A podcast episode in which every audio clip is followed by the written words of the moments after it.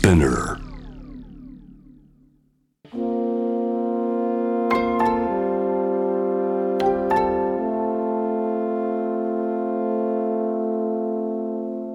これは誰かの本当の物語。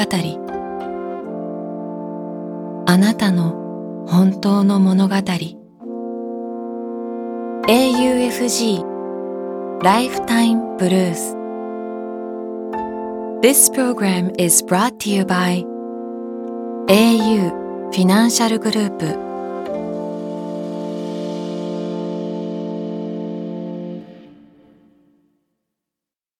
今日一人目のライフタイムブルース1970年兵庫県姫路市生まれ東京で自営業をする彼の本当の物語。ニューヨークニューヨーク。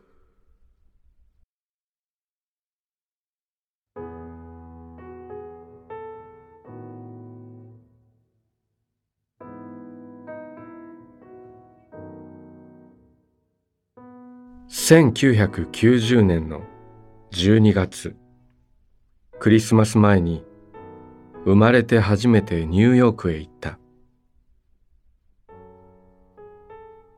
今は違うと思うが当時は治安がとても悪くてとにかく危険な場所だけは避けようと本であれこれ勉強してからニューヨークへ向かった。僕は二十歳だった。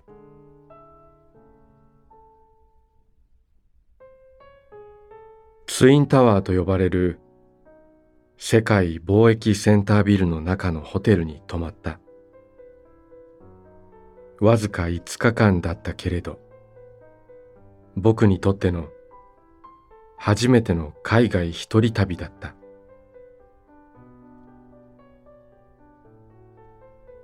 ツインタワーのガラス窓の向こうには高層ビルがどこまでも連なっていた。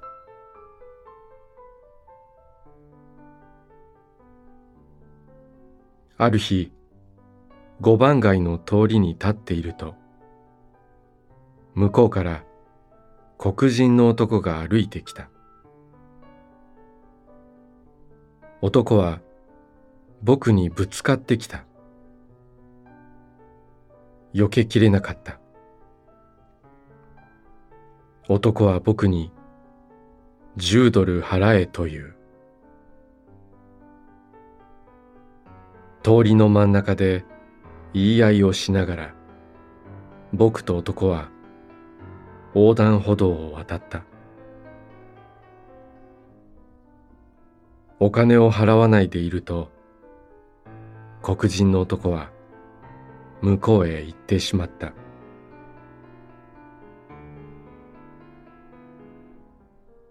そんな出来事もあったがとにかく僕はニューヨークの街を歩いた。マクドナルドでハンバーガーを食べた。クリスマス前のニューヨークはとても寒かった。でも初の海外一人旅はとても刺激的だった。そして今でもニューヨークは僕にとって憧れの街だ。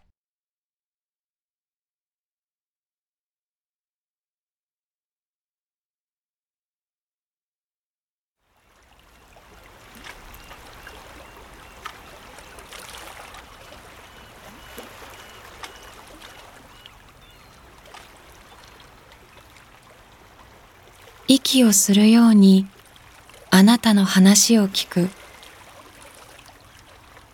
AUFG ライフタイムブルース今日二人目のライフタイムブルース1987年静岡県生まれ。愛知県で会社に勤める彼女の本当の物語。出雲への旅。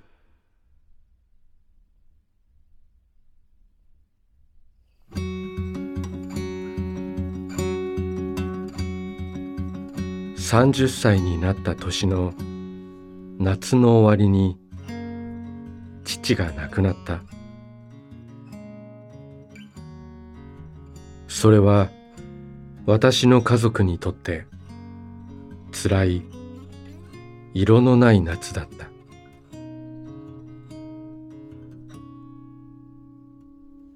私は悲しみに暮れる間もなく事情により転職を決めバタバタと過ごしていたら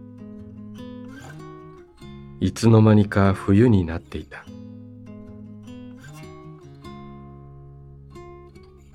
ちょっとしたトラブルでまだ転職前だというのに急な出張を命じられた。出張先は福岡と出雲だった。12月年の瀬である。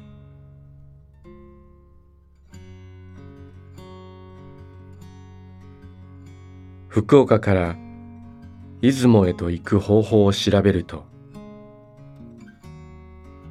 博多から新山口までは新幹線。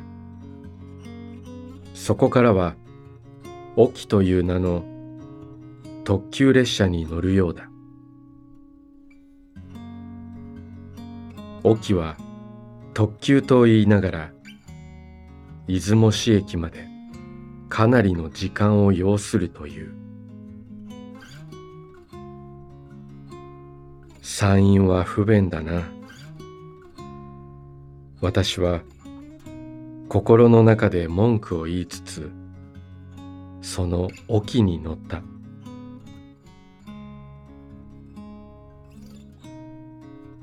私が乗った車両には壮年の男性が一人いるだけ。車内はとても静かだった。しばらく乗っていると窓の向こうに鈍色の日本海が見えてきた。いつの間にか雨が降ってきたようだ。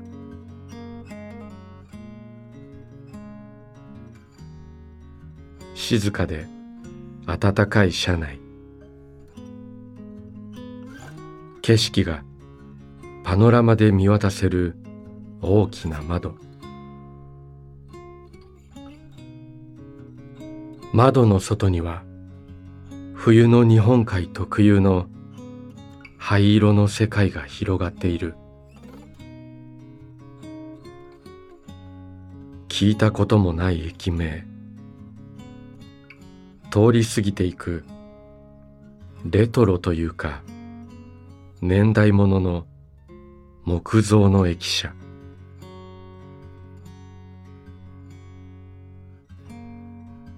しばらくすると私はなぜかその雰囲気がとても気に入ってきた。冬は晴れの日が多い太平洋側に住んでいる私だがこの時全く正反対のこの景色がしっくりきていた。私の今の気持ちに寄り添ってくれている気がした。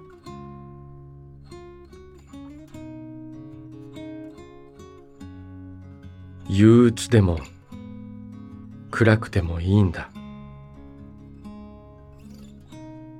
無理に明るく振る舞ったり無理やり前向きにならなくてもいいんだ。冬の間毎日暗くたっていいんだ。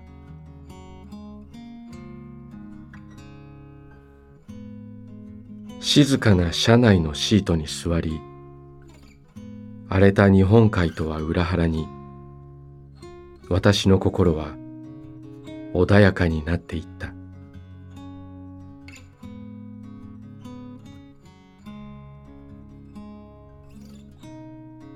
やがて出雲市に着いた。目的地に向かうタクシーからはるか向こうに神殿のようにそびえる鳥居が見えた。春になったらもう一度。今度は晴れ晴れとした気持ちであの鳥居をくぐりに来よう。今日はこの雨が私に寄り添ってくれている。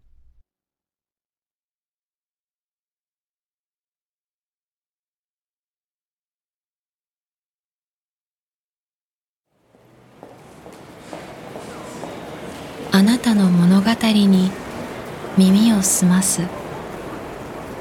AUFG ライフタイムブルース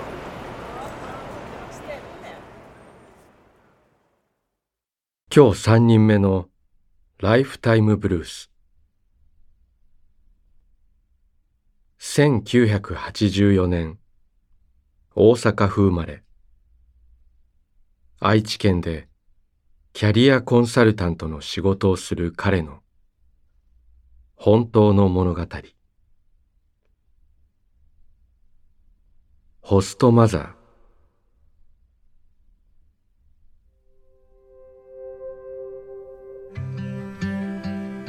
私の人生の転機となったのは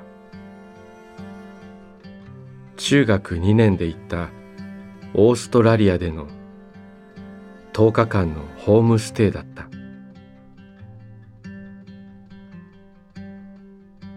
ブリスベン郊外。ホストファミリーは夫婦と息子3人の5人家族。当時の私の英語はボディーランゲージで何とかという程度。でも一家はどこの馬の骨かもわからない東洋人を温かく迎え入れてくれた。週末には家族みんな車で遠出をしたり子供たちとはテレビゲームやサッカーをして遊んだ。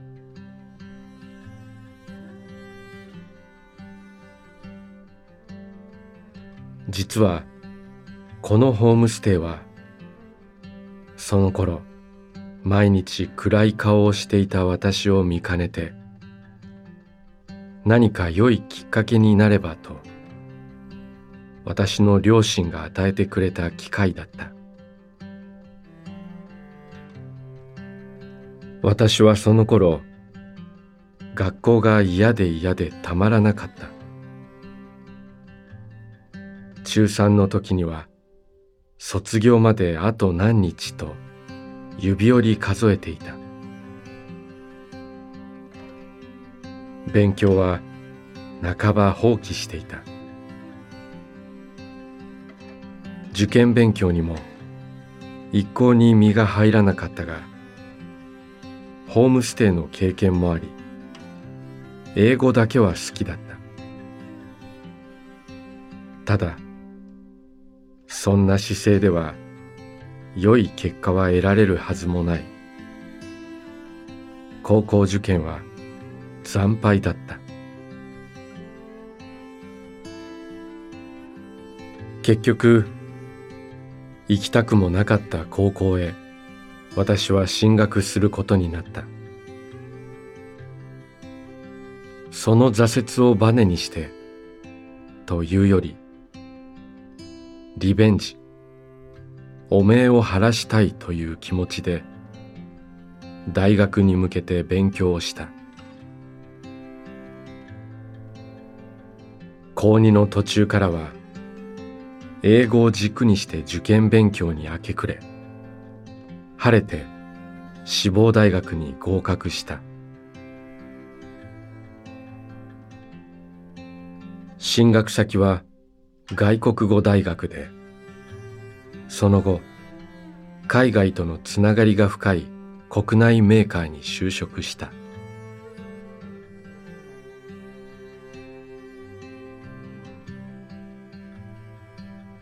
ブリスベンのホストファミリーとはずっと疎遠になっていたが2016年にフェイスブックでホストマザーとつながった。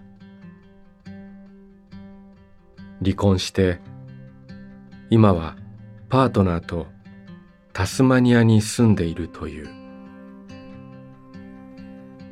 三人の息子のうち三男は亡くなっていた。自殺だった。ホストマザーの投稿を読んでいると心に深い傷を負っていることが感じられた。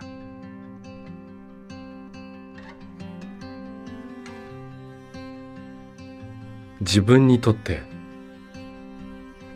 あの時の体験は一筋の光だった。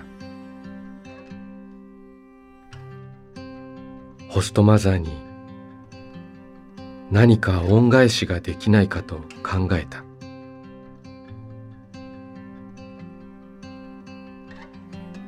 2018年。ホームステイから20年目という節目の年に私はタスマニアにホストマザーを訪ねることにした。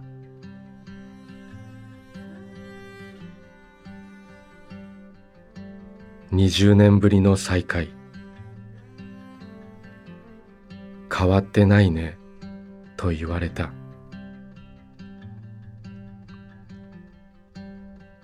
大切に取っておいたフォトアルバムや思い出のものを私の宝物だと言って見せたらとても喜んでくれた。あの時の経験がなかったら今の自分はないと私は感謝を伝えた。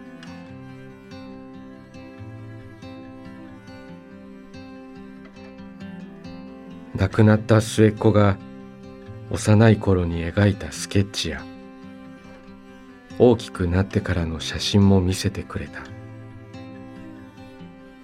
どんな事情があったのかは聞かなかった。でもかつて思い通りに生きられない自分に絶望を感じ何度も人生を諦めかけた私が今このような機会に巡り合うのは運命だとも感じた。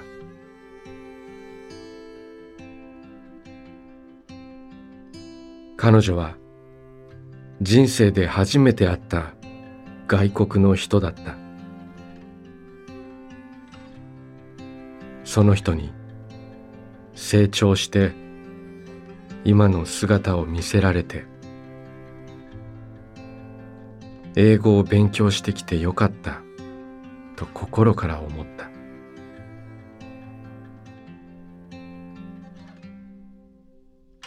最後は20年前のあの日と同じようにホストマザーと大きなハグをして別れた。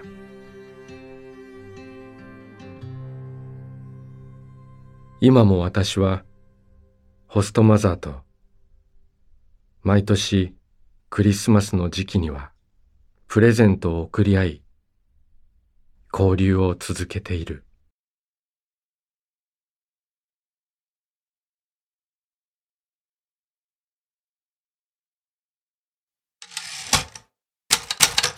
「AUFG ライフタイムブルース」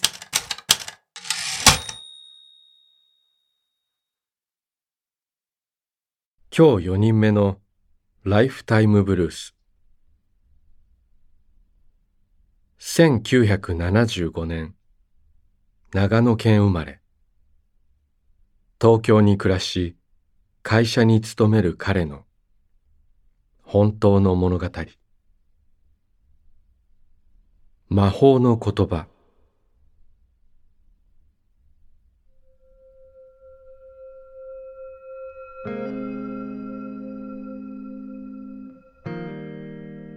15年ほど前私が渋谷にある会社に勤務していた時の話です。仕事帰り渋谷駅南口へ向かう途中韓国人の若者4人組に原宿までの道を尋ねられた。渋谷駅で電車に乗ればすぐだと伝えると歩いて行きたい。道を教えてくれという。原宿までの道は頭の中で分かっていたけれど私の拙い英語でそれを説明するのは難しい。面倒くさくなった私はいいよ。じゃあ原宿まで連れて行くよ。と言って五人で原宿に向かって歩き出した。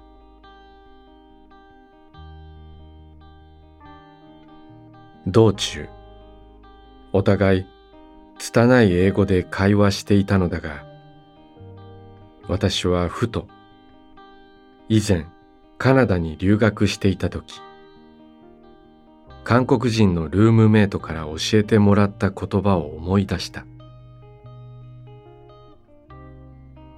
私は4人に向かってこう言った。韓国語一つだけ知っているよ。お腹が減って死にそうだ。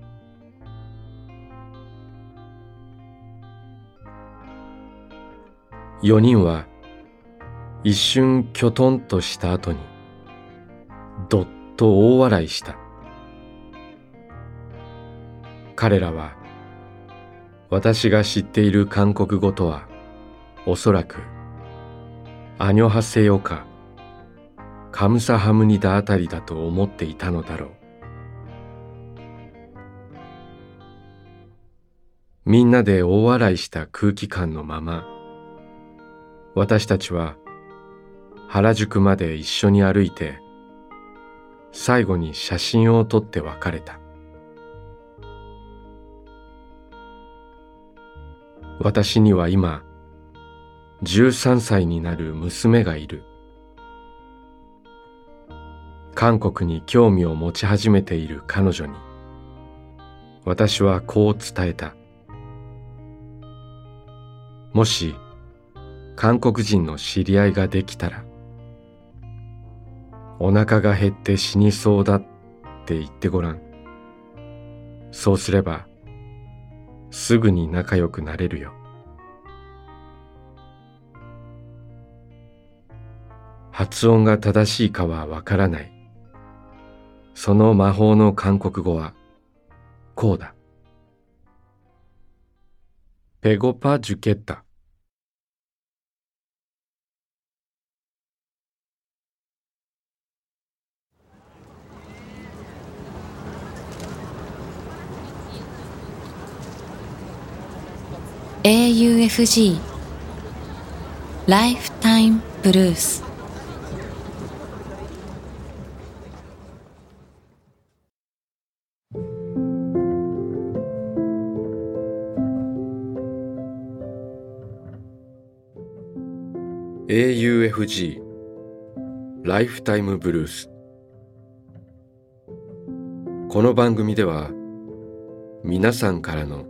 ライフタイムブルース人生の物語を募集しています。短くシンプルで構いません。あなたがちょっと書いてみようかなと思ったことを番組ホームページの投稿欄に書いて送信してください。物語の条件は事実であること。ただそれだけです。あなたが体験したこと。目にした出来事。家族友人動物の話旅の思い出など。あなたが今語りたいこと。誰かに伝えたいことを。自由に書いて送ってください。今まで物語なんて書いたことがないという人も心配はいりません。LINE やメールをするようにまず一度書いてみてください。送られた物語は必ずすべて目を通します。そして皆さんからの物語を毎週番組で紹介します。応募方法詳細は番組ホームページを見てください。ライフタイムブルースそれではまたここでお会いしましょう。小田切ジョーでした。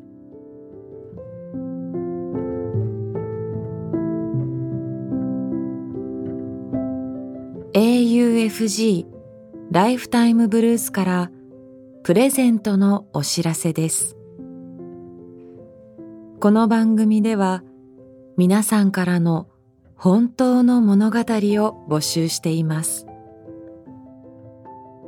そして物語を投稿してくださった方の中から毎月抽選で10名の方に番組オリジナルの auPay ギフトカード1000円分をプレゼントします。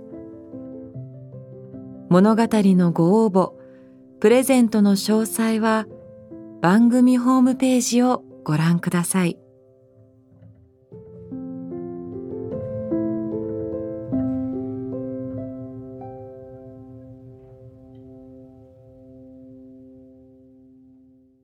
AUFG Lifetime Blues. This program was brought to you by au フィ